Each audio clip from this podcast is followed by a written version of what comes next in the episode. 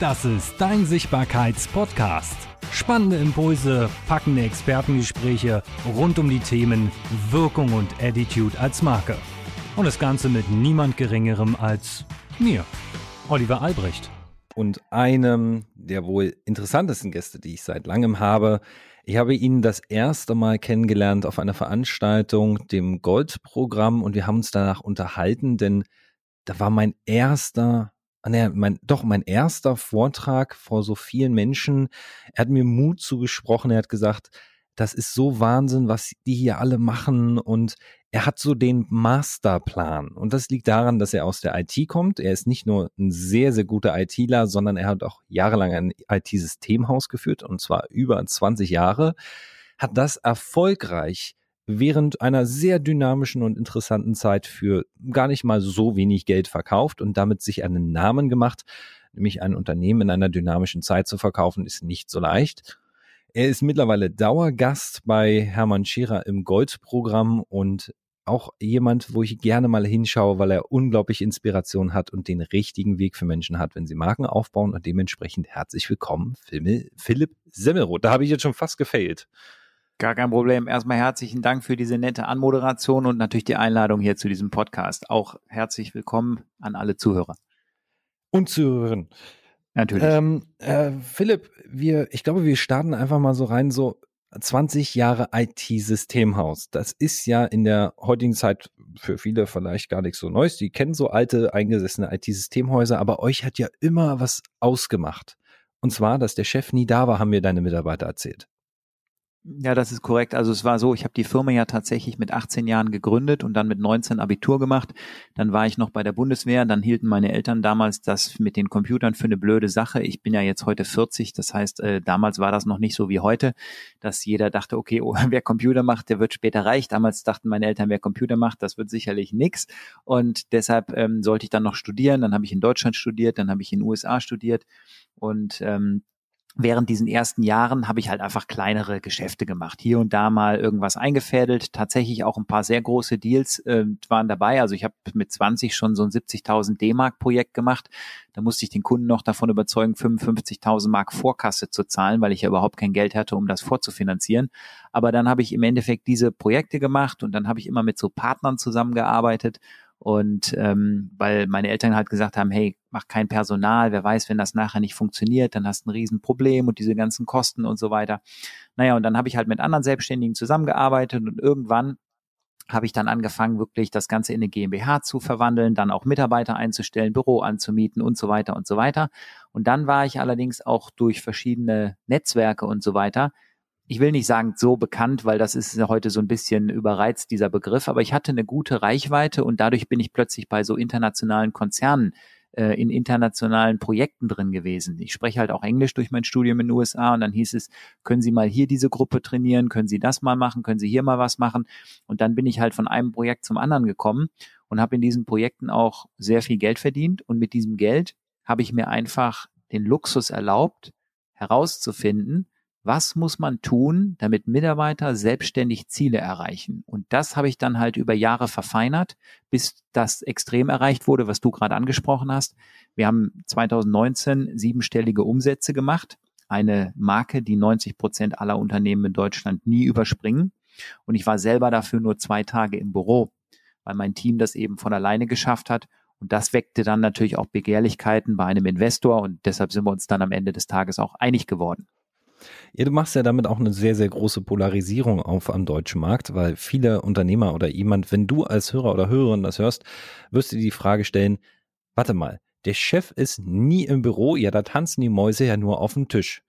Ich darf dir sagen, ich habe mit den Mitarbeitern durch Zufall mal gesprochen, weil ich die auf einem Event getroffen habe und da war der Chef ganz, ganz, ganz weit weg, wie also übrigens immer. Und die haben gar nicht mal so schlecht von ihm gesprochen, sondern sehr liebevoll und haben gesagt, das ist halt sehr, sehr komisch, dass wir irgendwie unseren Chef nie erreichen und nie sehen. Wir haben unser Geld pünktlich auf dem Konto und irgendwie läuft ja auch alles und irgendwie ist komisch, aber irgendwie macht auch Spaß. Also so eine Mischung. Und viele Unternehmer trauen sich das gar nicht zu, sich auch mal rauszunehmen. Ich weiß ja, wovon ich spreche. Sich mal wirklich rausnehmen und sich auf sich selber fokussieren, ist schon wahnsinnig schwer. Aber wie hast du diesen Plan entwickelt, lieber Philipp, zu sagen, ja, ich kriege das hin, dass alle meine Mitarbeiter ein Ziel haben, das alleine erreichen und PS damit ja die besten A-Mitarbeiter der Welt werden. Ja, also ich sag mal, da gibt's natürlich verschiedene Stellschrauben, die man im Hintergrund einfach äh, unter Kontrolle haben muss. Und zwar der erste Teil ist sicherlich die Wirtschaftlichkeit. Ich glaube, viele Unternehmer sind nicht bereit, bestimmte Experimente zu machen, weil ihnen die finanziellen Möglichkeiten auch fehlen, um das Risiko einzugehen, dass wenn das Experiment scheitert, die Firma nicht direkt äh, kaputt ist. Viele Unternehmen, und das ist halt einfach aus meiner Beratertätigkeit die Realität, die ich da draußen sehe, sind einfach zu nah an der Nulllinie. Die machen mal Geld, dann zahlen sie wieder die Löhne und die anderen Kosten, dann bleibt nicht so wirklich viel über. Aber wenn man halt mal erst seine ganzen internen Abläufe so aufbaut, dass man profitabel ist und durch vernünftigen Vertrieb und Marketing und so weiter auch ordentlich Überschüsse erwirtschaftet, dann hast du irgendwann halt auch einen Puffer, der dir einfach die Ruhe vermittelt, einfach mal loszulassen. Der zweite Punkt ist, ich glaube, du brauchst ein gewisses Selbstverständnis und vielleicht auch Selbstvertrauen, um einfach zu sagen, ich bin gar nicht darauf angewiesen, immer die wichtigste Person zu sein, sondern für mich ist es eher eine Befriedigung festzustellen, dass der Job von jemand anders zu mindestens 80 Prozent so gut erledigt werden konnte, wie wenn ich selbst gemacht hätte. Weil viele Chefs haben in ihrem Unternehmen den Anspruch, immer der beste Mitarbeiter zu sein. Und das halte ich persönlich für den falschen Fokus. Denn es macht viel mehr Sinn, einfach zu überlegen, gibt es irgendeinen in meinem Unternehmen oder extern, den ich für eine Aufgabe hinzuziehen kann, der 80 Prozent des Ergebnisses erreicht? Weil wenn das der Fall ist, dann kann der ja 80 Prozent erreichen, während ich mich um was kümmere, was niemand besser kann als ich. Und ich glaube einfach, wer weniger von dem macht, was alle anderen auch können, und sich mehr auf die Sachen konzentriert, wo er einfach deutlich besser ist, der wird einfach immer bessere Ergebnisse erzielen. Und der dritte Weg ist, du brauchst natürlich Mitarbeiter, die sich auch dieser Challenge stellen wollen, weil es gibt natürlich, und das habe ich ja auch gesehen im Laufe der Jahre, Mitarbeiter, die können das nicht. Es gibt Mitarbeiter, die haben bei mir innerhalb von einem Jahr oder nach anderthalb Jahren so in diesem Zeitfenster gekündigt, weil sie einfach gesagt haben, Philipp, du bist nie da, ich kriege nie konkrete äh, Ansagen für was ich machen, was ich machen soll, ich kriege nie konkretes Feedback, ich habe immer irgendwie so ein bisschen das Gefühl, ich muss mich hier selber organisieren und das bin ich nicht. Ich brauche jemanden, der mir sagt, mach das, dann mache ich das und wenn ich das fertig habe, brauche ich eine neue Aufgabe. Und das ist natürlich ein ähm, Mitarbeitertyp, der bei mir keinen Platz hat. Ich führe immer Aufgaben und ergebnisorientiert. Das heißt, ich gebe nur das Ergebnis vor und sage, das Ergebnis muss erreicht werden. Und dann unterstelle ich, dass meine Leute schlau genug sind, selbst oder im Team zusammen Wege zu finden, dieses Ergebnis wahr werden zu lassen. Und das hat dann im Endeffekt dazu geführt, dass ich die Mitarbeiter, die ich zuletzt hatte bis zum Verkauf, vier, fünf, sechs Jahre bei mir schon beschäftigt hatte das heißt, es gibt diese Mitarbeiter, du musst halt nur lang genug suchen und, das klingt blöd, weil wir von Menschen sprechen, aber du musst auch filtern, wobei das Filtern tatsächlich auf Mitarbeiterseite selbstständig durchgeführt wird. Das heißt, ich musste niemanden wirklich aktiv rauswerfen. Klar habe ich auch mal jemanden gekündigt, aber im Endeffekt haben sich die Mitarbeiter selber entschieden zu gehen, die mit dieser Führungssystematik nicht klargekommen sind. Das klingt ja wirklich nach dem Ansatz von, also für, für alle, die das vielleicht noch nie gehört haben, es gibt das Wort agiles Management oder agiles Arbeiten. Und das wird in vielen Unternehmen gerne mal eingekauft. Da werden dann agile Coaches gebucht. Und da kommen wir nämlich nachher auch zum nächsten Thema mit Coaches. Da hat der Philipp nämlich auch eine, ich weiß, eine sehr kritische Meinung, aber agil ist so, glaube ich, das Zauberwort. Trifft das bei euch dann zu, dass du das eins der modernsten, agilsten Unternehmen hattest? Na, das würde ich so nicht sagen, einfach weil ich das natürlich im Vergleich zu den anderen gar nicht bewerten will. Was ich sagen kann, ist, dass ich einfach ein paar Sachen geändert habe, die so in klassischen Unternehmerbüchern, Managementbüchern oder allgemeinen Empfehlungen, wie man Firmen strukturieren sollte, nicht zu finden sind. Und zwar, ich glaube fest daran, dass man Mitarbeiter nicht motivieren muss.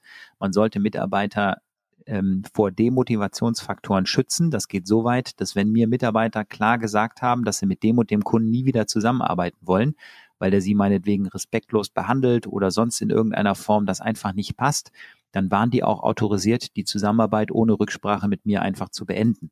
Ich kriegte das dann zwischendurch mal mit, so ich sage, was ist eigentlich mit dem? Ach ja, den haben wir gefeuert. Und ich habe dann auch nie nachgefragt, weil ich immer signalisiert habe, wenn ihr den gefeuert habt, dann wird das seine Gründe haben. Aber ich bin gar nicht so neugierig, dass mich dann alle Details interessieren, weil mein Ziel war immer, mich aus allem rauszuhalten, was irgendwie ohne mich läuft. Und von daher ähm, würde ich sagen, wir hatten da einfach jetzt äh, schon eine hohe Dynamik und Mitarbeiter einen sehr hohen Entscheidungsspielraum. Und meine Erfahrung ist, und da gibt es auch viel Literatur zu, ein Buch kann ich hier an der Stelle empfehlen, äh, Vertrauen schafft Geschwindigkeit von Dr. Stephen Covey. Da steht halt einfach ganz klar drin, wenn man seinen Mitarbeitern diesen Vertrauensvorschuss gewährt, dann werden die alles dafür tun, diesen auch zu rechtfertigen. Wenn ich aber im Umkehrschluss meinen Mitarbeitern signalisiere, dass ich alles, was sie tue, kontrolliere, dann werden sie auch nie ihr ganzen Einsatz zeigen, weil sie ja wissen, da guckt eh noch mal einer drüber. Das heißt, ich muss mich komplett gar nicht da reinhängen, weil es ist nicht meine Ergebnisverantwortung am Ende. Und da habe ich halt diesen anderen Weg gewählt und gesagt, Leute, wenn ihr es macht, ist es für mich auch erledigt. Das heißt, dann gebe ich das auch so nach außen raus. Gleichzeitig, wenn ich dann natürlich äh, Ärger kriege vom Kunden, werde ich zwar den mir erstmal anhören, aber im Endeffekt werde ich das dann schon irgendwo mit euch auch klären müssen, wo jetzt die Ursache liegt. Und dieses Verantwortlichkeiten schaffen und Verantwortlichkeiten auch, ähm, naja, ich sag mal, erlebbar machen und immer wieder auch nochmal dran erinnern, dass das wirklich so ist. Und dann aber im Nachgang vielleicht auch ein bisschen kritisch gucken, klappt das, klappt das nicht und Mitarbeitern im Extremfall Hilfestellung anzubieten, das führte aus meiner Sicht zu diesen guten Ergebnissen. Sehr guten Ergebnissen. Das hat einen Tusch verdient. Und zwar aus dem Grund, weil du hast ja schon wieder einen Golden Nugget hier relativ am Anfang der Folge rausgeknallt. Kannst du den Satz nochmal äh, wiederholen, den du nach dem Buch gesagt hast? Weil ich fand den so schön. Und ich glaube, der ist für viele Unternehmer nochmal sehr, sehr wichtig, sich auch zu erinnern. Den, den Satz nach dem Buch. Naja, was ich gesagt habe, ist Vertrauen schafft Geschwindigkeit. Okay, das heißt, und darum. Wenn ich einfach mehr, äh, also wenn ich mehr loslasse, können die Leute schneller Ergebnisse produzieren. Und das ist natürlich dann in der heutigen Zeit wichtiger denn je. Nun, das ist es. Also dieses Loslassen, und das ist der Wahnsinn, dass wir, ich habe ja auch, also ich habe eine, eine Medienagentur und ich habe viele Jahre lang versucht, immer so jeden Prozess zu kontrollieren, das Controlling zu machen. Ich glaube, Controlling kann auch ganz alleine funktionieren, du hast es sehr, sehr gut gesagt, dieses loslassen. Es gibt auch Trainer, die nennen das dann Urvertrauen, das Urvertrauen in sich, in andere. Und ich glaube, ein, ein Mensch, der wachsen möchte, also die Mitarbeiter, die wir haben wollen, die ja selber wachsen wollen, werden diese Verantwortung annehmen, wenn sie sagen, ja gut, wenn der Chef nicht da ist, mache ich ihm den Laden. Also das ist ja auch irgendwie das, was jeder haben will. Ich will nicht das Risiko einer Firma haben, weil das ist ja doof, aber auch Geschäftsführer wäre ich ja schon gern so nach dem Motto oder Inhaber. So und logischerweise wird jeder Mitarbeiter versuchen, ja, so gut wie möglich zu führen und zu machen und irgendwie werden sie sich alle miteinander einpegeln. Also ist eine große, große Herausforderung, die du da gemeistert hast. Aber wie kam es denn dazu, dann zu sagen, so, ich, verkaufe jetzt einfach mal den Laden? Was, was ist der ausschlaggebende Punkt, wenn man ein gut laufendes Unternehmen verkauft?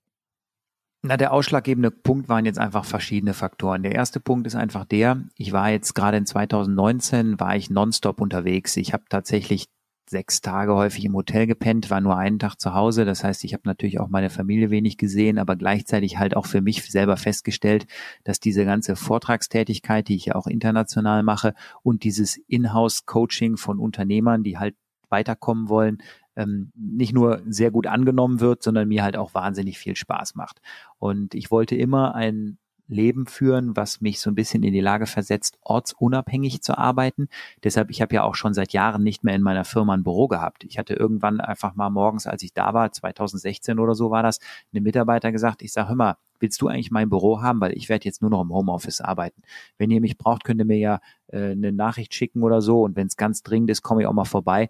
Aber ansonsten ähm, möchte ich eigentlich nur denken und Sachen produzieren und vielleicht mal Kundengespräche führen, aber da kann ich direkt zum Kunden fahren. Dafür muss ich hier nicht im Büro hocken. Und das habe ich dann ja konsequent durchgezogen, was sich ja auch viele gar nicht vorstellen können. In einem Presseartikel, der im Rahmen dieses Verkaufs entstanden ist, steht da irgendwas von Phantomchef oder so, weil ich ja de facto da gar nichts mehr hatte.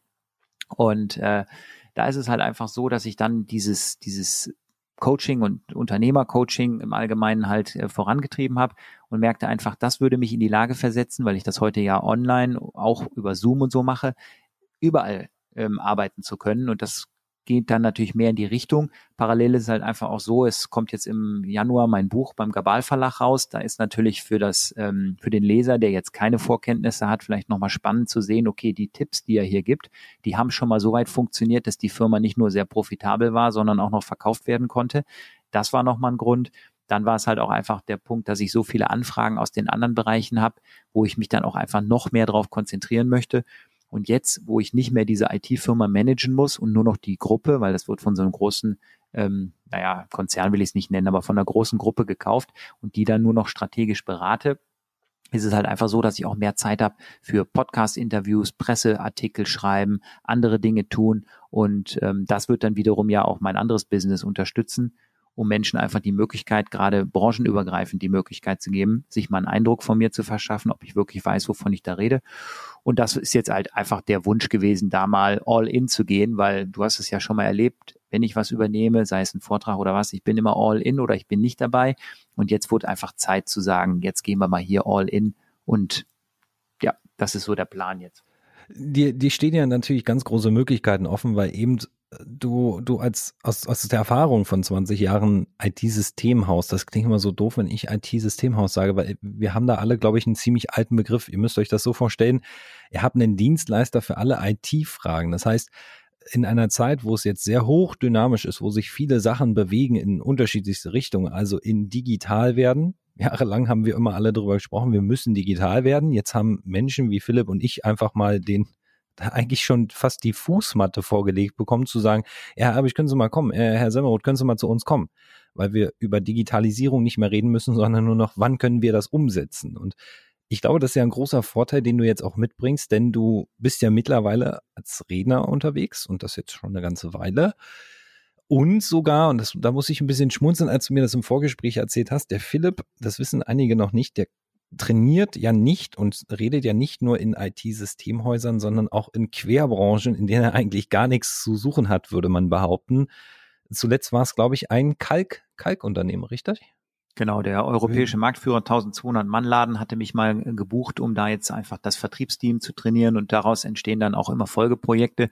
Und äh, ich habe für Apotheker gearbeitet, ich habe für ähm, Finanzdienstleister sehr viel gemacht und stehe in Kontakt mit verschiedenen anderen Branchen, weil am Ende ist es ja so, in jeder Branche geht es immer um Kunden, Lieferanten, Preisverhandlungen, Argumentation und diese ganzen Themen. Und was ich halt wirklich gut kann, das sagt man halt äh, im Rahmen des Feedbacks-Formulars, sehe ich das ja immer wieder, der Semmerot weiß halt, wovon er spricht, kann sich unheimlich schnell in den unterschiedlichen Branchenkontext reindenken, macht den Rollenspielen direkt live vor, wie man die Sachen besser verkauft als derjenige, der das vielleicht schon 20 Jahre macht. Und das provoziert dann die Leute natürlich auch so ein bisschen zum Nachahmen. Und ich habe ja durch die IT-Firma auch einen wahnsinnig guten Background für genau diese Dinge, weil du bist ja als IT-Unternehmer immer nur für jemand anders tätig. Und in dem Moment, wo du für jemand anders tätig bist, habe ich ja immer mit den Chefs gesprochen. Und wenn du dann mit einem Chef sprichst von einem 30, 40 Mann Unternehmen oder so, und der sagt, ich brauche hier was Neues, dann habe ich mich ja nie mit dem über Computer unterhalten, sondern ich habe immer gefragt, wie funktioniert Ihr Business, wie kontaktieren Sie Kunden, wie stehen Sie im Dialog, wie legen Sie Dokumente ab, von wo arbeiten Sie und so weiter. Und so habe ich über all die Jahre unheimlich viel Wissen über verschiedene Branchen angehäuft und ich habe ja einen kompletten Abschluss in Deutschland äh, im Rahmen von BWL gemacht, bin also Diplomkaufmann, habe ein, ein, MBA für Global Management in den USA gemacht, wo wir sehr viel mit Case Studies und auch in echten Unternehmen gearbeitet haben. Und es war immer meine Aufgabe, mich sehr schnell in irgendeinen individuellen Unternehmenskontext reinzudenken und Lösungen zu bringen. Und auch bei diesen Konzernprojekten, bei diesen internationalen Projekten, da war es teilweise so, die haben mich bestellt, weil ich eine spezielle Aufgabe übernehmen sollte. Und als ich dann angefangen habe zu arbeiten, habe ich festgestellt, ich hätte durchaus noch Kapazitäten, links und rechts das und das und das und das alles mitzumachen. Und so wurde ich halt auch immer zu integralen Bestandteilen der Projektgruppe und habe teilweise Projekte auch länger als ein Jahr begleitet, obwohl ich nur für ein paar Tage angefragt war, weil die plötzlich das Gefühl hatten, den kann man für alles gebrauchen. Und Leute, ich bin am Wochenende, habe ich wieder einen Vortrag gehalten, kam jemand zu mir und sagte, sag mal, bist du eigentlich nervös da auf der Bühne? Sag ich, nee. Sagt er, du redest so schnell. Ich sage, das liegt aber daran, dass ich mit meinen Gedanken Schritt halten will, weil ich halt auch schnell denken kann. Und das ist letztlich so ein bisschen der, der, das Geheimnis, was mich dann halt auch immer wieder so selber begeistert, wenn ich mit so einem Finanzdienstleister oder irgendwo in so einem Rollenspiel drin bin, weil das sind ja Profis im Vertrieb. Und trotzdem gelingt es mir halt immer noch mal, deren Denkrichtungen ein bisschen zu ändern. Und deshalb glaube ich, ist das genau der richtige Weg. Ja, man muss ja auch immer nur einen Schritt schneller denken können und man muss ihn vielleicht manchmal gar nicht aussprechen, sondern schneller denken können. Und ich glaube, das, was dich ausmacht, ist, und ich glaube nicht nur, sondern ich weiß sogar, was dich ausmacht. Ähm, ich habe Philipp ja jetzt schon ein paar Mal erlebt, wenn, wenn er spricht und wenn er in seinem Thema drinne ist. Da kannst du hinten die große Lagertür zuschmeißen und noch 20 Stühle durch den Raum werfen, das interessiert ihn nicht, der zieht durch. Und zwar zieht er mit einer Energie durch, die aber auch alle anderen so fesselt, dass sie das hinten gar nicht mal hören. Und ich glaube, das macht dich so unglaublich stark in dem, was du da tust.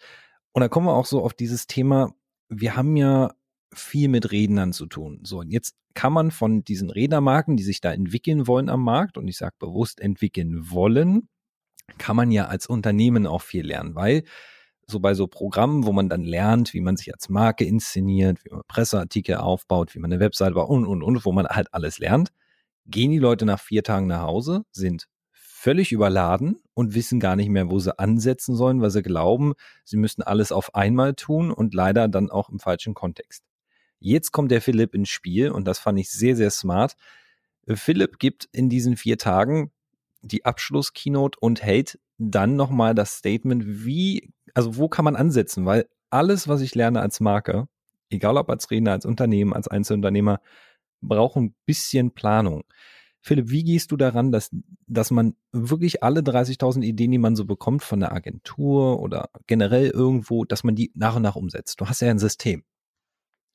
Ja, das Problem ist, dass ich das System vermutlich jetzt nicht so abstrakt erklären kann, weil das ist natürlich vom Kontext immer abhängig. Aber was ich spannend finde, ist, und deshalb finde ich auch diesen Austausch mit anderen Unternehmern auf so Masterminds oder sonstigen Veranstaltungen so unheimlich spannend, weil man merkt ja selber häufig immer erst dann, was man richtig gut kann, wenn man es mit anderen vergleicht.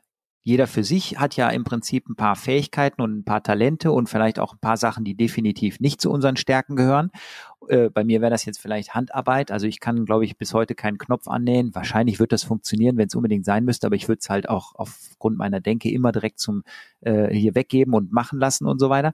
Aber der Punkt ist halt einfach, dass Leute halt zu mir kamen und sagten, dass meine Fähigkeit, so eine Transferleistung zu erbringen, weit über dem Normalmaß liegt. Das heißt, ich kann auch auf eine Veranstaltung gehen, selber gar keine Frage stellen und trotzdem 15 Seiten in mein iPad reintippen, weil ich aufgrund der Dialoge, die ich links und rechts höre, so viele Ideen kriege und Wege finde, wie ich die in mein Business und meine nächsten Schritte integrieren kann, dass das teilweise dann auch äh, Veranstalter verwirrt. Ich war mal auf so einer ganz exklusiven Veranstaltung und wir waren 14 Teilnehmer und jeder durfte irgendwie so einzelne Fragen stellen und kriegte so einen wirklichen Coaching-Slot. Und am Ende der Veranstaltung kam dieser Veranstalter zu mir und sagte, hör mal, du hast überhaupt keine Frage gestellt. Du warst nur am Computer. War das so langweilig für dich?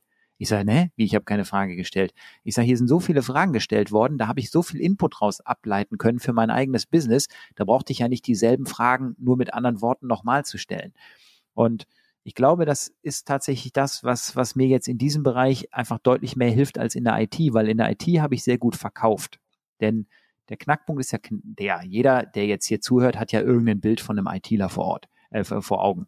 Und wenn du im Verkaufsgespräch sitzt mit einem Steuerberater, einem Rechtsanwalt, einem Apotheker oder sonst irgendjemanden, dann sind die normalen ITler fachlicher brillant, können alles einstellen, kommunikativ aber häufig nicht ganz so stark aufgestellt, um das in einer Art und Weise rüberzubringen, dass der Entscheider das auch wirklich versteht und am Ende haben möchte. Und das ist halt eine Sache, an der ich immer gearbeitet habe. Ich habe den Leuten auch, wenn ich so trainiere, also Kollegen trainiert habe, immer gesagt, bisschen weniger Fachwissen, keine Ausbildungen, keine Schulungen durchführen. Ein Verkaufsgespräch muss man komplett anders zusammensetzen und am Ende des Tages muss der Kunde einfach nur das Gefühl haben, du hast das unter Kontrolle. Der will nicht mitarbeiten, der will keine Details wissen, der fragt nur nach Details, wenn er verängstigt wird. Weil Kunden kaufen nicht das, was sie wollen, sondern das, was ihnen am wenigsten Angst macht. Und deshalb ist es halt von Vorteil, wenn man möglichst wenig Verwirrung stiftet und immer klar signalisiert, ich habe hier einen Plan.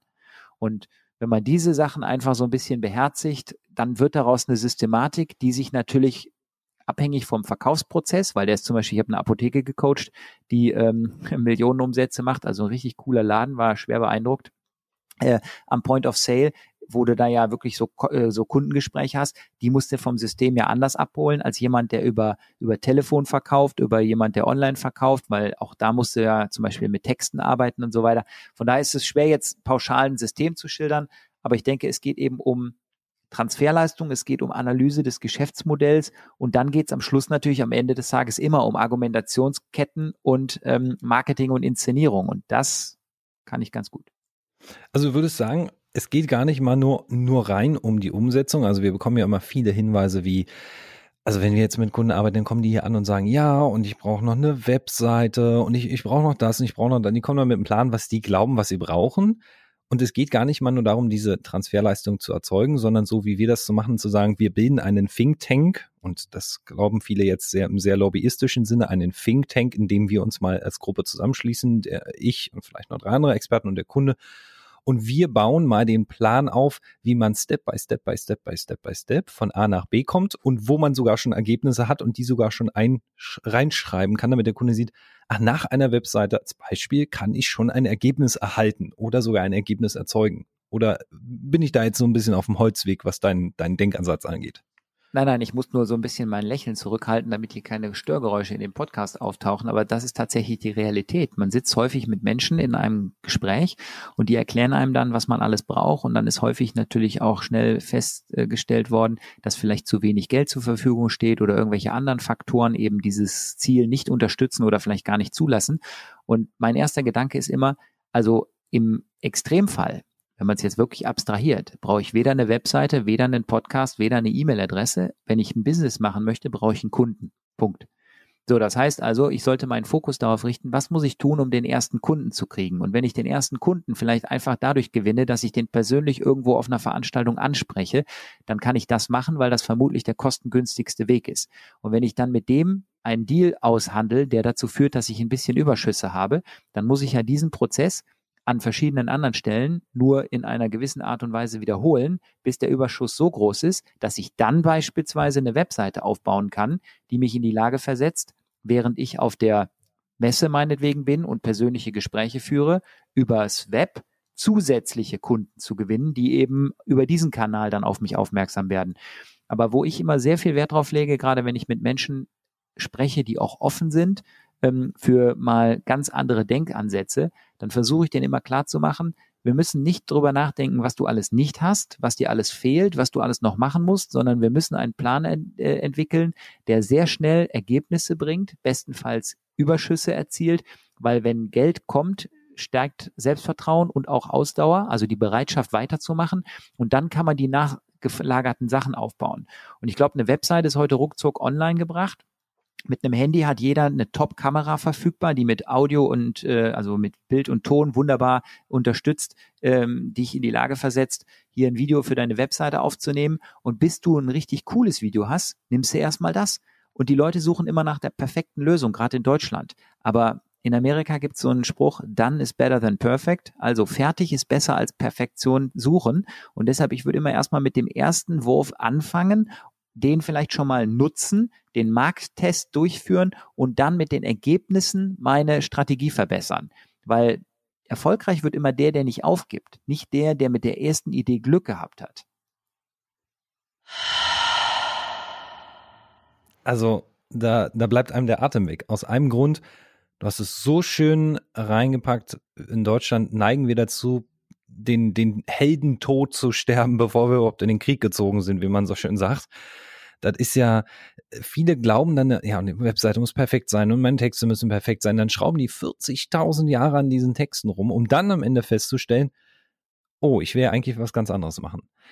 Ist das so auch deine Erfahrung, wenn du so mit, wir, wir beide haben ja mit den Rednermarken viel zu tun um uns rum und ich glaube, dass bei dir mittlerweile auch die Anfragen immer mehr werden von Leuten, die sagen, ja, ich würde ja gerne Redner oder ich würde Trainer oder Coach werden wollen. Wie kann ich das machen?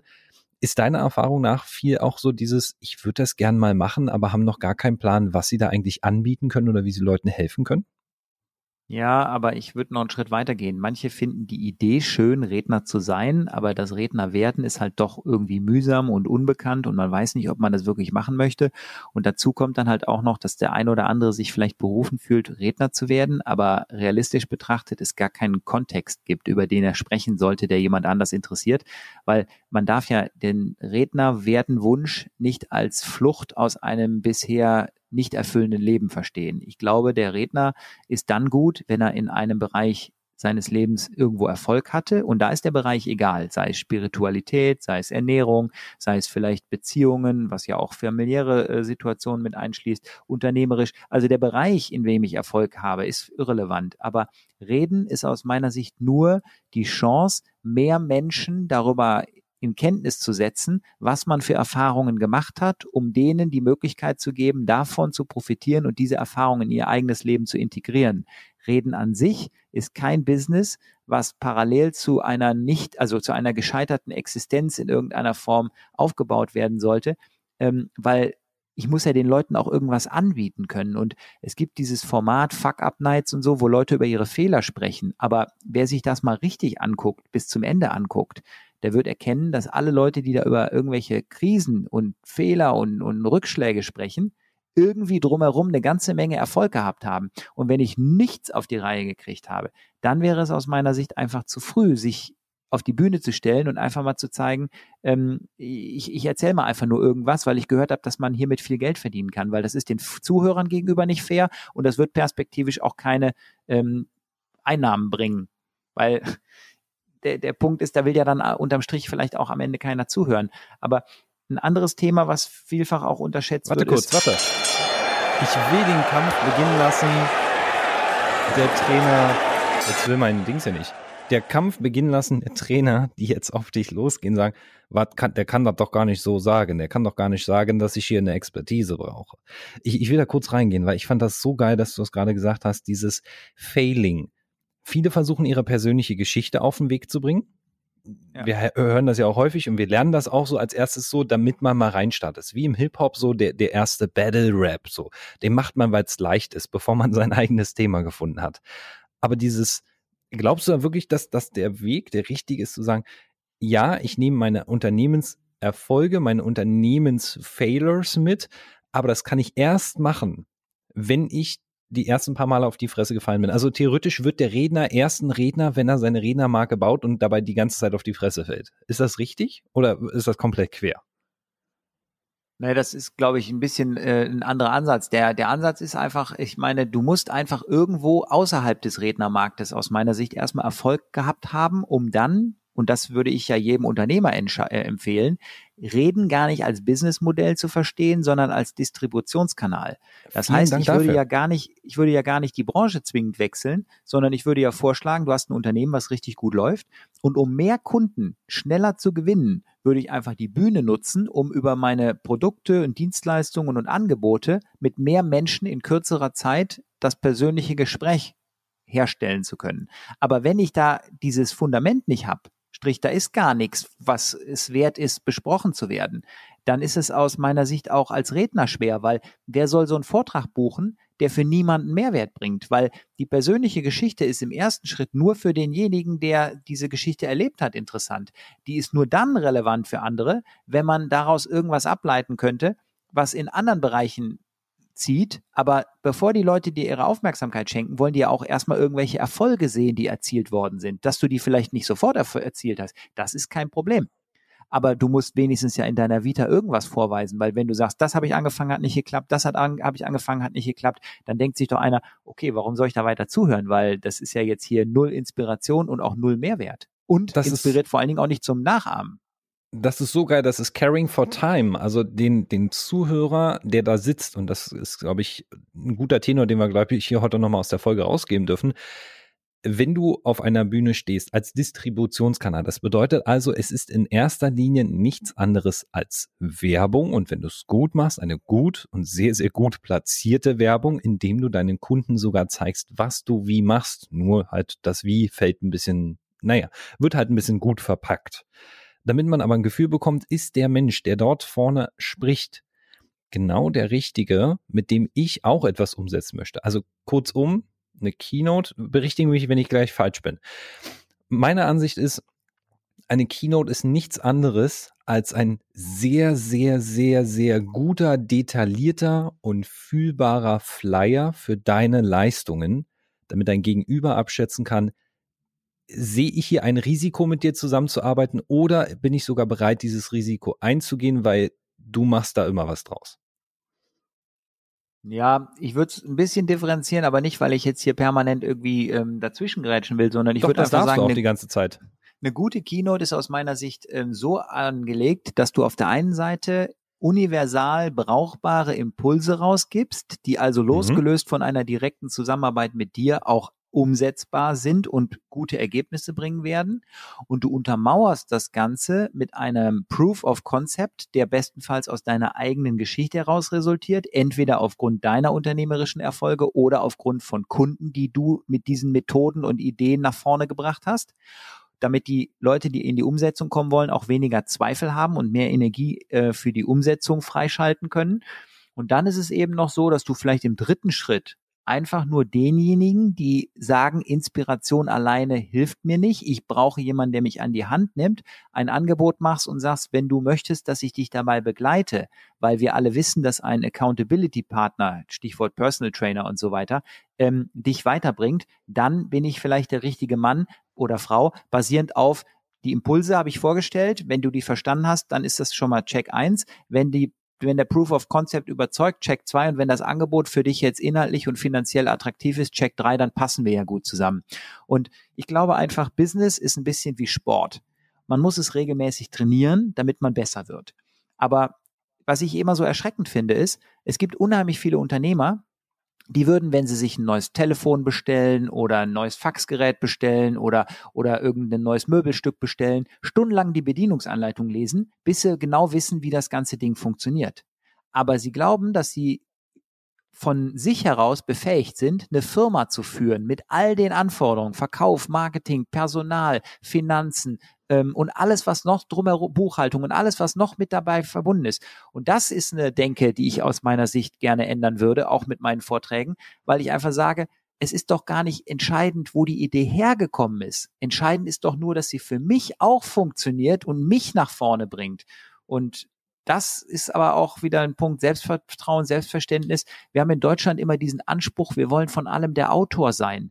Warum muss es meine Idee sein? Modeling of Excellence und so weiter oder Me Too, das ist doch eine viel schlauere Strategie. Die Entwicklungsarbeit ist abgeschlossen, der Proof ist erbracht, ich weiß, wie es gemacht wurde und übernehme das einfach in den Teilen, wie es für mein Business funktioniert und schon bin ich schneller da, wo ich eigentlich hin will. Und dann ist doch am Ende des Tages egal, wo die Idee hergekommen ist. Aber da stehen sich manche einfach selber im Weg.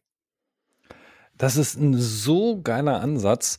Ähm, für alle, die da draußen das hören, lieber Hörer, liebe Hörerin, wenn du selber planst, Redner, Rednerin werden zu wollen, dann hast du hier, glaube ich, eine sehr, sehr, sehr, sehr gute Anleitung, wie man es nicht macht und eben auch, wie man es macht oder eben auch, um die Überlegungen mal aufzugreifen, macht das überhaupt eigentlich Sinn? Weil ich habe ganz häufig Gespräche mit, mit Leuten, die aus Programmen rauskommen, die dann sagen, ja, und jetzt will ich rausgehen und ich will Redner werden und davon will ich leben. Ich will da für meine Keynote 6000 Euro bekommen und dann muss ich die Leute mal auf den Boden zurückkommen und muss sagen, Leute, diese 6000 Euro, die du, die ihr da seht, das ist A, nur ein Ergebnis aus dem, was ihr vorne macht und auch nicht planbar, so im großen Sinne, denn, naja, wir haben eine hochdynamische Zeit, wo eben 6000 Euro nicht mehr vor Ort aufgerufen werden können.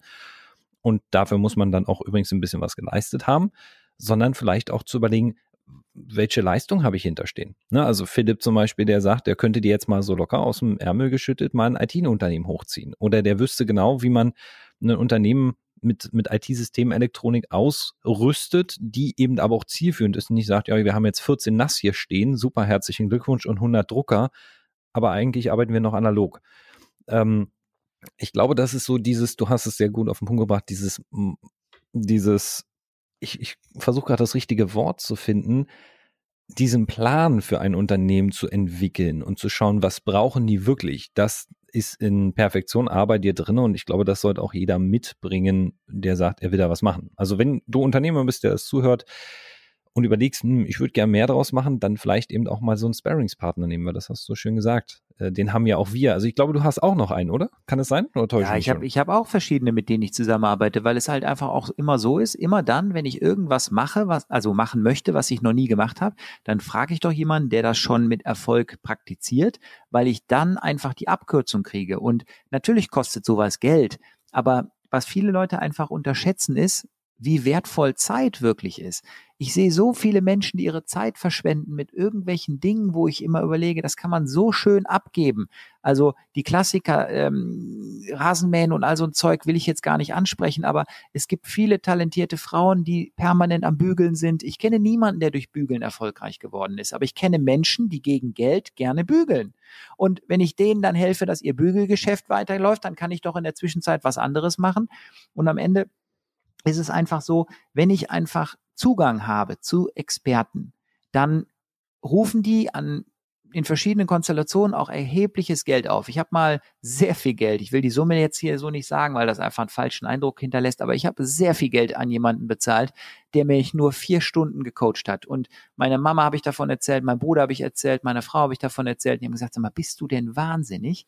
Und dann habe ich gesagt, ja, ich bin wahnsinnig daran interessiert zu hören, was der gemacht hat, dass der so viele Millionen mit seinem Business verdient hat. Und wenn ich dafür diesen Beitrag leisten muss, dann ist das für mich fair, weil der hat keine versteckten Ziele. Der tauscht Informationen, die mein Business nicht nur unterstützen, sondern transformieren können. Und dafür zahle ich ihm halt irgendeinen kleinen Obolus und in, in, in seiner Dimension. Für mich war es schon viel Geld. Aber das würde ich heute jeden Tag wieder machen. Und das mache ich auch heute immer noch so. Deshalb deine Frage, ja, ich habe auf jeden Fall Coaches. Ich habe einen äh, Ernährungscoach äh, beziehungsweise Gesundheit und Ernährung, der sich im Hintergrund so ein bisschen mit mir austauscht. Ich habe verschiedene Business Coaches. Ich habe aber ja auch einen Steuer- oder Finanzcoach. Ich habe einen Coach, der mich unterstützt bei dem Thema Immobilien und so, weil ich das ja alles nicht in Perfektion beherrsche. Aber was ich halt kann, ist, ich kann gute Leute finden und mit denen im Dialog zusammen noch bessere Lösungen finden und mich dann am Schluss auch immer schneller entscheiden, weil ich ja relativ flott auch alles verfügbar habe, was man wissen muss. Und deshalb würde ich einfach sagen, wer es alleine versucht, verschenkt einfach zu viel Zeit, weil am Ende, und das kann sich ja jeder mal selber jetzt nochmal vor Augen führen, wir kennen alle die Situation, dass wir überlegen, hätte ich das vorher gewusst, hätte ich es anders gemacht. Und wenn ich das einfach immer wieder erlebt habe, dann wissen wir doch, dass Zeit in unserem ähm, Leben das Problem ist und nicht Wissen. Weil früher oder später kriegen wir alle Informationen, die wir brauchen. Und ich bin halt jemand, der nicht gerne wartet. Ich habe die Informationen gerne sofort, weil dann kann ich mit der Umsetzung Geld verdienen. Und andere Leute haben den, äh, haben den Ansatz, sie warten lieber drei Jahre, indem sie einfach lesen, recherchieren, auf Veranstaltungen gehen und sich selber versuchen, durch Märkte zu navigieren, um dann nicht Geld auszugeben. Aber wenn man mal kritisch prüft, wie viel Geld kann ich, wenn ich in einem Bereich erfolgreich bin, im Jahr verdienen, dann könnte ich auch leicht die Mathematik äh, nutzen, um rauszufinden, wie viel Geld schmeiße ich aus dem Fenster, wenn ich drei Jahre nichts verdiene, weil ich die ganze Zeit nur recherchiere. Und das muss man halt abwägen und das habe ich immer anders gemacht und das hat mir immer geholfen und das wäre auch immer mein Tipp an Leute. Ähm, holt euch direkt Hilfe von Leuten, die schon weiter sind, weil es einfach wie ein zweites Gaspedal ist. Es bringt einfach mehr Geschwindigkeit. Wahnsinn. Es ist das, also du sprichst mir so aus der Seele. Ich habe vor kurzem ein Gespräch gehabt mit einem Interessenten für das für ein Mentoring-Programm, wie man die Marke aufbaut. Und dann musste ich feststellen, und das fand ich so interessant, er sagt dann, ja, aber was bekomme ich denn, wenn ich das Mentoring kaufe? Und meinte ich, du bekommst jemanden, der an deiner Seite steht und dir die, die, genau die Tipps und Anleitungen und Schritt für Schritt Wege gibt, die ich gegangen bin, damit ich da hinkomme, wo ich bin. Und da bist du ja darauf aufmerksam geworden. Ja, aber da musst du ja noch umsetzen. Sag ich, nein, musst du nicht. Du kannst ja auch Umsetzung buchen. PS, du hast ja einen Sparringspartner, der dir die richtigen Leute und das richtige Netzwerk empfehlen kann, weil das, was ich gemacht habe, hat ja funktioniert anscheinend, sonst wärst du ja nicht da. Und die Leute kann ich dir auch empfehlen, dann an den richtigen Stellen. Ja, aber ich brauche das ja alles gleich. Dann sage ich, nein, nein, nein, das ist ja Teil eines Mentorings, dass ich dir helfe, diesen Weg zu gehen und dabei bin. Und er sagt, ja, was ist Plan B, wenn es nicht klappt? Und da war der Moment, wo ich dachte so, oha. Also wenn, wenn ich jetzt für alles im Leben einen Plan B, wenn es nicht klappt, baue, dann bin ich ja noch gar nicht überzeugt, dass Plan A überhaupt mal umgesetzt werden kann. Deswegen hast du es so schön gerade auf den Punkt gebracht. Man muss manchmal dann einfach das Budget gegen Wissen tauschen, gegen Umsetzungszeit tauschen und sich dann auf das fokussieren zu sagen, okay, ich baue meine Botschaft aus, ich baue meine, meine Expertise aus, ich, ich baue mir Pläne auf, wie ich den Kunden, also wie derjenige seine Kunden besser zum Erfolg führt und dafür gebe ich Geld aus. Und wenn ich das nicht habe, dann habe ich entweder was falsch gemacht, von grundlegend, oder ich muss dann selber umsetzen und mir selber den Hirnschmalz brutzeln. Eins von beiden. Ich habe übrigens mit Schritt äh, zwei angefangen. Ich hatte das Budget damals nicht und das hat ganz viele Jahre gedauert, um dann die richtigen Menschen zu finden, die mich und auf meinem Weg unterstützt haben. Und da habe ich sehr, sehr viel Geld reingesteckt, habe auf sehr viel Geld verzichtet. Auch Barter-Deals, ne, muss man ja auch mal jetzt so in die Runde werfen, gibt es auch. Du kannst auch Leistung gegen Leistung tauschen. Ist nicht immer die schlauste Variante, aber wenn du gerade kein Kapital hast, vielleicht einer der ersten Wege. Wenn du eine begehrliche Leistung hast, heißt das. Ja, absolut. Also das würde ich auch an dieser Stelle nochmal gerade mit einem konkreten Beispiel ähm, äh, untermauern und zwar mit meiner IT-Firma. Ich habe ja gesagt, ich habe die mit 18 gegründet. Okay, ich war dann noch Schüler und das dauert natürlich ein bisschen, bis das läuft. Ich hatte überhaupt niemanden, der mir helfen konnte. Ich habe alles raus ausprobiert. Auch die ersten Werbekampagnen habe ich mir selber überlegt, wie könnte das funktionieren. Dinge getestet, teilweise sehr gute Ergebnisse gehabt, teilweise nicht so gute Ergebnisse gehabt. Dann habe ich parallel noch studiert, was zwar dazu geführt hat, dass ich zwischendurch immer mal wieder aus der Fachhochschule verschwinden musste musste, weil ich einen Kundenauftrag hatte und so, aber das hat auch alles geklappt. Nur am Ende ist es so, ich habe dieses ganze IT-Business alleine aufgebaut und es hat acht Jahre gedauert, bis ich über 100.000 Euro im Jahr verdient habe. Danach wurde es nie mehr weniger und wurde dann immer mehr. Das hat also tatsächlich dann ja auch Sinn gemacht, aber ich habe acht Jahre gebraucht. Und als ich irgendwann vorhatte, dieses Business mit dem Speaking wirklich professionell zu machen, da habe ich mir einfach Leute gesucht, die wissen, wie es geht. Ich habe denen Geld gegeben und habe in einem Jahr 107.000 äh, Euro verdient und war dann auch entsprechend über dieser äh, Schwelle. Das heißt, ich habe jetzt, wenn ich die zwei Beispiele gegenüberstelle, auch wenn das nicht 100 Prozent äh, korrekt wäre, sieben Jahre Zeit gespart, dadurch, dass ich einem äh, Geld gegeben habe. Und wenn ich auf mein Konto gucke, war das richtig. Und das ist im Prinzip einfach so die Botschaft wirklich, wer der richtige Mentor ist, wer der richtige Coach ist und so weiter, ist eine Mischung aus Expertise, ähm, Sympathie aber auch, weil am Ende des Tages nützt es nichts, dass einer mein Business komplett versteht, wenn ich die Person absolut nicht mag und nicht bereit bin, mich der zu öffnen, um auch über Ziele, Ängste, Wünsche und so zu sprechen und gleichzeitig auch nicht kritikfähig bin, um auch mal ähm, was anzunehmen, was eventuell von jemand anders korrigiert wird, dann muss man sich jemand anders suchen. Aber es geht eben auch primär gar nicht darum, was ist Inhalt des Programms, weil letztlich ist das Inhalt des Programms ja der Teilnehmer und seine Wünsche, Ziele und seine Fähigkeiten plus seine Umsetzungsgeschwindigkeit. Und je stärker er umsetzt, desto mehr kriegt er in dem Programm. Deshalb gibt es auch in meinem Programm keine Geld-Zurück-Garantie, weil natürlich könnte ich den Leuten sagen, ich weiß, dass es funktioniert und wenn nicht, gebe ich dir das Geld zurück. Aber in dem Moment, wo ich diese Tür aufmache, Geld-Zurück-Garantie, würde sich jeder im Kopf immer mit dieser Geld-Zurück-Garantie ähm, beschäftigen und, und ja, Plan B, aber sogar tatsächlich dann auch selber den Druck gar nicht verspüren, richtig was zu machen, weil wenn ich gut investiert bin, habe ich einfach mehr Interesse, dass es erfolgreich ist, insbesondere wenn ich weiß, ich kriege eben nichts zurück, wenn ich mit diesem Investment jetzt nichts tue. Und jeder, der schon mal mit einem Personal Trainer entweder gearbeitet hat oder das Konzept Personal Trainer beim Sport versteht, der wird das doch wissen. Ein Personal Trainer macht die Liegestütze nicht für dich aber er sorgt dafür, dass du sie regelmäßig machst und dass du nicht dann, wenn es ein bisschen unangenehm wird, schon aufhörst. Und deshalb wird jeder, der mit einem Personal Trainer Sport macht, in drei Monaten mehr erreichen als jemand, der es alleine macht. Und wenn es in diesem Bereich gesellschaftlich verbreitet so funktioniert, weil das hat jeder mal gehört irgendwo, warum sollte es im Business anders sein? Aber das ist eben das, was manche Leute nicht gleich bewerten. Und ich warte, möchte da kriegst du, kriegst du, kriegst du, warte kurz bevor, da kriegst du wieder den on point gebracht.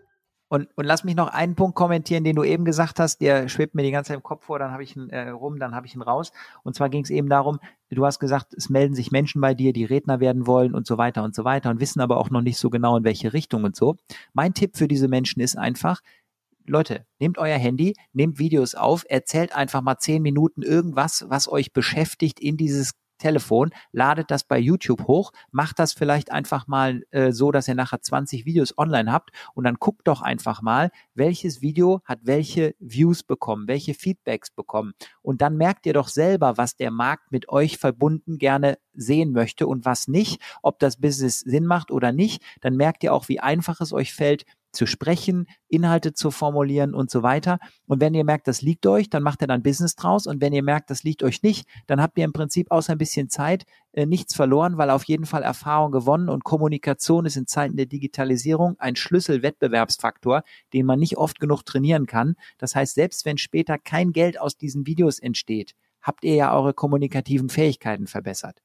Mich hat vorletzt. Ah, Singer. Boah, warte, den, kurzem, Lass uns den nochmal zusammenführen, weil der war so dein, dein, fast dein Keynote-Abschluss. Lass uns den nochmal zusammenführen, weil das war ein mega, mega, mega, mega Golden Nugget. Der gehört auf deine letzte Folie. Lass uns den nochmal zusammenführen. Der war wirklich genial. Also von wegen, wie kommst du in die Umsetzung? Nimm deine, was hast du gesagt, 20 Videos? Ja, ich würde sagen, nimmst einfach dein Telefon raus und machst wirklich einfach mal ähm, so Videos. Und wer möchte, äh, kann einfach mal bei YouTube in meinen Kanal gucken. Ich mache genau solche Videos zwischendurch. Dann kommt mir irgendeine Idee und dann mache ich die Kamera an in meinem Homeoffice und dann erzähle ich einfach mal so 12 oder 15 oder 20 Minuten irgendwas in die Kamera und am Schluss lade ich das einfach bei YouTube hoch. Und dann kriege ich Zuschriften von Menschen, die schreiben, Philipp, wie schaffst du das? In deiner Geschwindigkeit sind ja 12 Minuten 24 Minuten. Wie schaffst du das, so viel Content, so strukturiert, auch aus so vielen verschiedenen Bereichen, so on point, wie du es vielleicht nennen würdest, zu präsentieren, ohne dass du dabei in Stottern, in Stocken oder sonst was kommst? Hast du da irgendwelche Aufzeichnungen verfügbar? Und dann sage ich, nein, habe ich nicht. Das sind Sachen, mit denen ich mich beschäftige. Ich könnte ein solches Video nicht zur veganen Ernährung machen, weil ich sieben Grills habe. Ich bin von einer anderen Fraktion und habe da einfach einen anderen Background. Im Business kann ich das, aber das ist letztlich ja ein Erfahrungswert. Und wie gesagt, ich lade jeden Hörer und Hörerin ein, sich einfach mal so YouTube-Videos von mir anzuschauen, da auch Feedbacks in die Kommentare zu schreiben. Vielleicht findet ihr es auch blöd, was ich da gemacht habe. Vielleicht habt ihr auch Wünsche zu Themen, dann mache ich ein neues Video. Aber es ist heute alles verfügbar und ihr könnt doch alles, was euch beschäftigt, mal aufschreiben, in Blogartikel auf Social Media teilen, gucken, wie ist die Resonanz. Ihr könnt es in Bild und Ton mit dem Handy festhalten und jeder hat ein Handy, das heißt, man hat keine Zusatzkosten. Man kann es gratis bei YouTube hochladen und darüber kann man doch dann mal seine Themen etwas finden, weil wenn ich jetzt nicht in der Lage bin, meinetwegen zehn Videos zu dem Thema zu entwickeln, zu dem ich gerne Redner würde, ja, dann ist das vielleicht auch kein wirkliches äh, Ziel, was ich verfolgen sollte, weil wenn ich es nicht schaffe, zehn kurze Videos zu schaffen, wie soll ich denn dann Vorträge füllen und Menschen auf Bühnen begeistern? Über Jahre so, hinweg. Über Jahre hinweg, ja. Und und das ist im Endeffekt so äh, der der Punkt. Und ich bin ja mit meinem Job da so identifiziert, dass ich tatsächlich ja auch nicht nur immer Vollgas auf der Bühne gebe, sondern auch tatsächlich versuche, für jede einzelne Veranstaltung nochmal so einen individuellen Touch in die Präsentation reinzubringen, der besser zu den Zuhörern passt, die zu diesem speziellen Anlass gekommen sind. Dafür kriege ich sehr gutes Feedback, auch wenn die absoluten Profis, die jeder schon mal erlebt hat, die auf jeder Veranstaltung exakt das Gleiche erzählen, sagen, das ist nicht der beste Weg. Ich fühle mich damit besser, weil ich es halt nicht so ganz optimal finde, etwas zu erzählen, von dem ich weiß, es könnte in dieser Situation besser gemacht werden. Und das ist halt so mein Ansatz. Ich weiß, es ist nicht perfekt, ich mache es trotzdem, aber ich glaube, ein, ein guter Vortrag mit ein paar individuellen Dingen, die man jetzt nicht schon hundertmal gemacht hat, der aber dafür auf die Zielgruppe zugeschnitten ist, hat, eine Hö hat einen höheren Nutzen für meinen Zuhörer als ein perfekt eingeübter ähm, Vortrag, wo vielleicht sogar die Witze choreografiert sind, der aber nicht exakt zur Veranstaltung passt. Das ist meine persönliche Philosophie und ähm, da muss jeder so seinen Anspruch klären. Ich stimme dir aus meiner Expertise da und da durfte ja auch schon mal auf ein, zwei Bühnen mehr sprechen und auch schon ab und zu mal dieses Lampenfieber haben. Und ich darf dir sagen, aus meiner Expertise stimme ich dir zu 100 Prozent zu, denn das Schönste, was man mitbekommt, ist, selbst wenn ich den Redner jetzt das 15. Mal auf irgendeiner Veranstaltung treffe und ich sitze da und sage, ja, okay, so, das kenne ich schon, kenne ich schon, kenne ich schon. Vielleicht entsteht nochmal ein neuer Gedanke, aber in dem Moment, wo der ein Ding bringt, was ich noch nicht kenne, bin ich erneut von demjenigen überzeugt. PS, für den Redner selbst ist es, wenn er sich das Thema zum Beispiel neu einbaut, weil da ein neuer individueller Teil drin ist, ist das Sprechdenken. Es kommt eine ganz neue Klarheit zum ursprünglichen Thema mit rein und dadurch entwickelt sich dein ganzes Ding weiter. Jedes Mal, wenn du etwas aussprichst und es automatisch auch selber hörst, wenn du es aussprichst, bekommt es eine ganz neue Form von Klarheit, weil jede Definitionsphase, also jede Phase deines, deines Lebens, bildet einen neuen Referenzwert für das, was du danach erneut sagst. Also es ist quasi Sprechdenken fördert Klarheit. Absolut. Klingt ganz Deshalb, crazy. Also äh, meine Frau, als wir äh, uns damals kennenlernten und sie das dann so die ersten Male mitkriegte, fragte mich irgendwann, Philipp, was genau passiert da in diesem Badezimmer immer? Und da sage ich, wie meinst du das? Da sagt sie, sobald du in diesem Badezimmer drin bist, habe ich das Gefühl, du telefonierst. Und da habe ich gesagt, ich telefoniere nicht, ich rede mit mir selber, weil ich habe ja Zeit. Und wenn ich dusche oder sonst was, ich gehe alle diese Gedanken, die ich habe, immer äh, mit mir selber nochmal durch, weil in dem Moment, wo ich die Gedanken in, in Worte fasse und die dann versuche auch miteinander zu verketten, merke ich auch, das passt gar nicht zusammen. Da ist der Übergang Mist, das muss man anders machen. Da fällt, da ist die Reihenfolge Käse. Und ich habe anfangs mir dann auch beim Duschen immer so Notizen auf die Glasscheibe gemacht, bis ich dann äh, ein Veto bekommen habe, weil das natürlich hinterher immer diese Schmierstreifen hinterlässt. Das darf ich jetzt nicht mehr machen. Mhm, dadurch ist meine mhm. Konzentration, ja, aber dadurch ist meine Konzentrations- und Merkfähigkeit noch weiter gestiegen. Weil Menschen fragen mich teilweise, hör mal, wie kannst du dir so einen ganzen Vortrag komplett auswendig merken, wo wir ja wissen, dass du den relativ kurzfristig für dieses Event zusammengebastelt hast? Da sage ich, naja, weil ich es halt auch ein paar Mal Revue passieren lasse. Eine Logik baust. Wirklich durch. Ja, du baust auch eine Logik auf und das merkt man bei dir auch. Du hast so eine, du hast so eine Systemlogik. Also du erklärst es dir quasi, also so ist mein Gefühl. Ähm, bitte korrigiere mich, wenn es falsch ist. Ich habe jedes Mal, wenn ich etwas von dir höre, habe ich das Gefühl, du erklärst es dir A nicht nur selbst, sondern du redest eigentlich mit dir selbst und ich darf nur dabei zuschauen. Du holst mich halt ab, klar, weil du die Technik und die Basis dazu kennst, wie man das Publikum interagiert, aber du redest zu 99 Prozent mit dir selbst und erklärst dir das Thema und dadurch auch allen anderen. Das stimmt, weil ich tatsächlich am Ende einfach nur sage, hat mich das, was ich gerade erzählt habe, wirklich selber überzeugt? Und wenn das der Fall ist, erkenne ich an dem Feedback, das dann ja häufig auch kommt, so wenn Leute nach dem Vortrag und so meine Nähe suchen und dann mit mir irgendwas besprechen wollen, dass ich auch die erreicht habe. Aber ich weiß eben auch, wenn ich in der Vorbereitungsphase für einen ähm, Vortrag oder so sitze und mich selber nicht überzeugen kann, würde ich das niemals präsentieren. Und ich kenne auch viele Redner, die sich eben nicht so intensiv vorbereiten und die dann ihren eigenen Vortrag erst kennenlernen, wenn die Zuhörer dabei sind. Die kennen ihre Folien nicht, die wissen ihre Argumentationsketten nicht, die wissen ihre Übergänge der Hammer. nicht. Die sind auch null spontan, weil die natürlich mit jeder Frage sofort aus dem Konzept gebracht werden. Und ich bin halt ja immer jemand, der auch gerne das Publikum einbindet und dann auch einfach offen ist für Sachen, die sich entwickeln. Und dann fragen Leute, hast du nicht Angst, deinen Text zu vergessen? Da sage ich, nein. Weil wenn ich zum Beispiel am Sonntagmorgen Gäste da habe, auch Fremde, also nicht nur Familie, beim, und wir frühstücken zusammen, vergesse ich auch meinen Text nicht. Das kann sein, dass mir ein einzelnes Wort verloren geht. Aber wenn man das Konzept und die Strategie verstanden hat, findet man einfach ein anderes Wort. Nur wenn ich was auswendig lerne, weil ich vorher nur YouTube-Videos geguckt habe, keine eigenen Erfahrungen habe, nur auf anderes Wissen aus Büchern und Videos und vielleicht Erzählungen zurückgreife, dann laufe ich Gefahr, dass ich was vergesse. Das kennt jeder, der mal versucht hat, ein Gedicht auswendig zu lernen. Aber jemand, der seinen eigenen Gedankengang aufgeschrieben hat, wird Tag und Nacht immer in der Lage sein, die Quintessenz dieses Aufgeschriebenen zusammenzufassen, weil das ja aus seinem Kopf herauskommt. Und wer sich so aufstellt, der wird auch viel entspannter in all diesen Projekten. Das ist unglaublich krass. Und ich glaube, jeder Hörer und jede Hörerin, die an dieser Stelle zugehört hat, wird sagen, Wahnsinn, da sitzen gerade zwei Leute im Podcast, die unter 20.000 Wörter, denen explodiert der Kopf. Also meine Freundin sagt immer, dir explodiert der Kopf, wenn du 20.000 Wörter am Tag nicht schaffst. Und ich glaube, bei dir ist es ähnlich.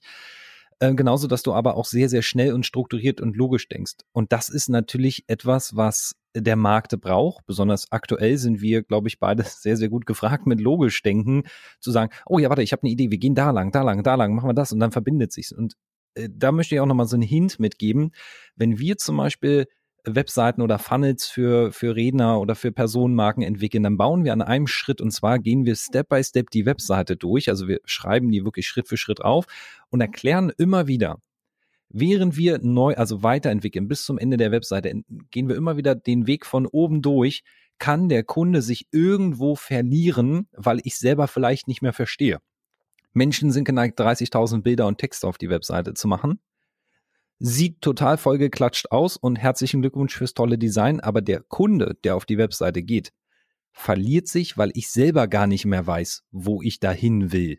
So von wegen, ich habe noch ein Bootcamp und ein Mentoring und ein Masterprogramm und noch ein Buch und noch das und einen Online-Kurs und der Kunde geht drauf und sagt, ich weiß gar nicht, welchen Weg du mir hier anbieten willst, weil du hast alles, nur nichts Richtiges. Und ich glaube, das ist dieser, diese Quintessenz, wie du es auch in deinem Vortrag machst, zu sagen, es gibt hier mal einen Weg, den ich mitbringe, den erkläre ich mir selber und wenn das für dich schlüssig klingt, herzlichen Glückwunsch, lass uns danach unterhalten.